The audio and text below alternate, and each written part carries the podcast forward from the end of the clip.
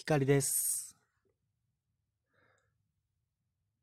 ヒマラヤ、スタンド FM、そしてそれらと同時に録音しているラジオトークのアプリで最近ギフトをいただいているので僕も循環させようと思いまして今朝配信者の方の僕以外の方をですねあの何か聞かせていただいて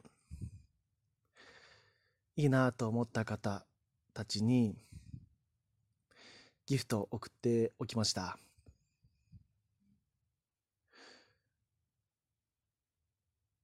えっとね100コインあのラジオトークのアプリをご使用の方はわかるかもしれないんですが100コイン僕が持ってたんですが、それを全部消費しました。全部配りました。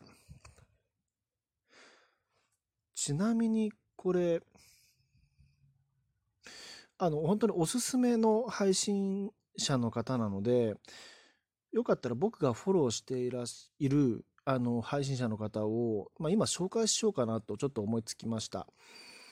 あの、僕がフォローしているのは今のところ3人です。まあ、あの、本当に普通におすすめ、あの、有益なことをお話ししてくださるので、おすすめなので、ちょっと、あの、一応こう、チャンネル名、番組名と配信者さんの名前だけ言っておきます。僕がフォローしているのは、まず、お名前、あつこさんっていう方の心がふわっとハッピーになるレディオ、ラジオですね。心がふわっとハッピーになるラジオ。そして、お二方目が、これはですね、ジョビさんでいいと思うんです。あの、インスタグラム拝見して、あの、ジョビさんでいいと思うんですが、お名前が。えー、観光名人チャンネル沖縄からお届け。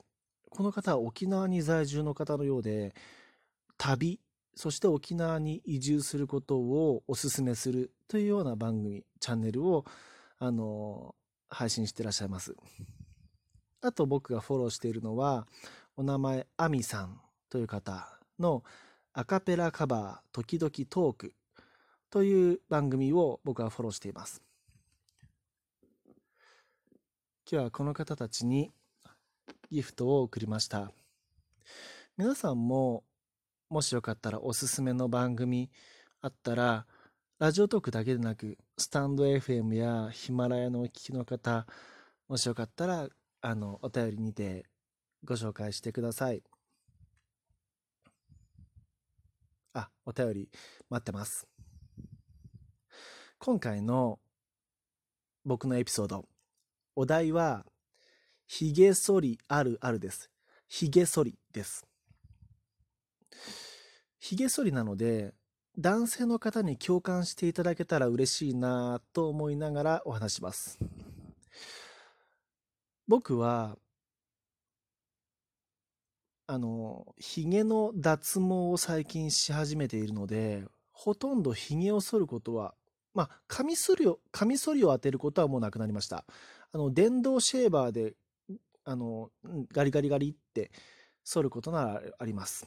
という感じですが、今回は、そのカミソリを使った髭剃りあるあるでいきたいと思います。一つ目、髭剃りあるある。吹き出物ができていると困るです。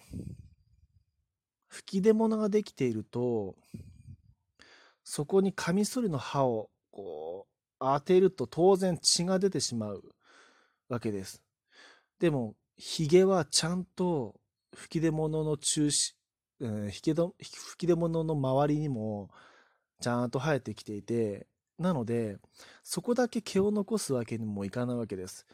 だから、僕は T 字のカミソリを使っていたんですが、こう、なんとか頑張って吹き出物に傷つけないように、周り、周辺のひげを本当にミリ単位の1ミリ単位の作業をするわけですが吹き出物の周りの毛を剃ってうん。で時に失敗して血を流すっていうことをやってましたね。あだからうんニキビ吹き出物っていうのは本当ひげ剃りをするにあたっては正直邪魔。ですね。本当にそれさえなければあのスイスイ剃れるのに。で僕は肌が弱くてひげ剃りをした次の日には吹き出物ができてしまう肌肌質なんですね。だから僕はね2日連続とか3日連続なんてもうとてもそれないって感じでした。そうそう。だからホテルマンの時本当に苦労しましたね。もう血を流しながらひげを剃っていたというありさまでした。カミソリのカミソリのひげ剃りあるある。2つ目。はひげ剃りに夢中になりすぎて着ている服がびしょ濡れになるです。これ男性の方ありません？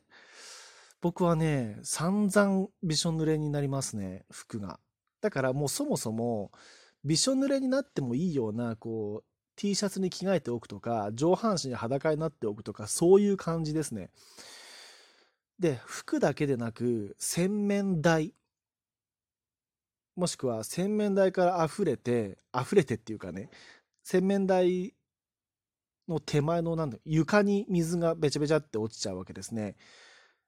で当然こうひげが混ざった水な液な液体なわけですよ。水なわけですよ。だからまあまああまり綺麗なものではないわけです。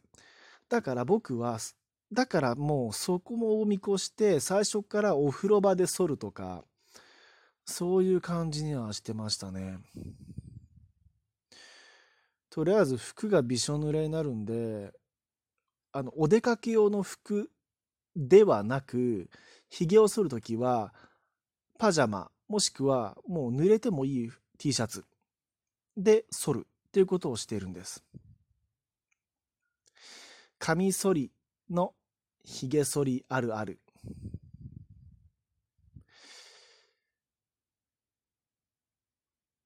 えー、そえっ、ー、とね、3つ目。剃っていると、それが鼻毛なのかひげなのか境目がわからない。これも僕ね、なん一度や二度じゃないですよ。あのね、僕は口の上、そして鼻の下ですね。つまり、うん、あの、この部分ですね。あの、お分かりいただけると思うんだけど、口の上、鼻の下。この部分にもうちょっと生えるんですよ。で、剃る、一応カミソリを当ててるんですが、あれ、鼻毛じゃない？って感じなんですよね。鼻の穴にこのまま行ったら、鼻の穴を剃ることになるぞぐらいの感じなんですよね。だから手前でやめとくんですけども、あまりに手前すぎると、まるで鼻毛が出ているようにも見えちゃうんですよね。だから、要は鼻毛なのかヒゲなのかの境目がわからないんですね。同じことがほっぺたや眉毛の周辺でも起こるわけです。どこからが眉毛なのかわからない。あと、ほっぺたにも僕結構入るんですよ。だから、ほっぺたを剃ってると今度はもみあげとほっぺたのひげの境目がわからないんですね。わからないので自分で決めるしかないんですよね。男性の方、もしご共感いただけたら、あの、リアクションください。女性の方、我々男子は結構ひげするの時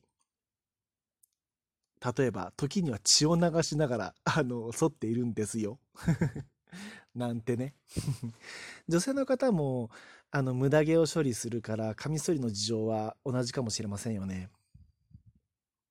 でも僕結局だからひげを脱毛することによって今日今お話ししたこのカミソリの悩みがもう消えたので今は楽です。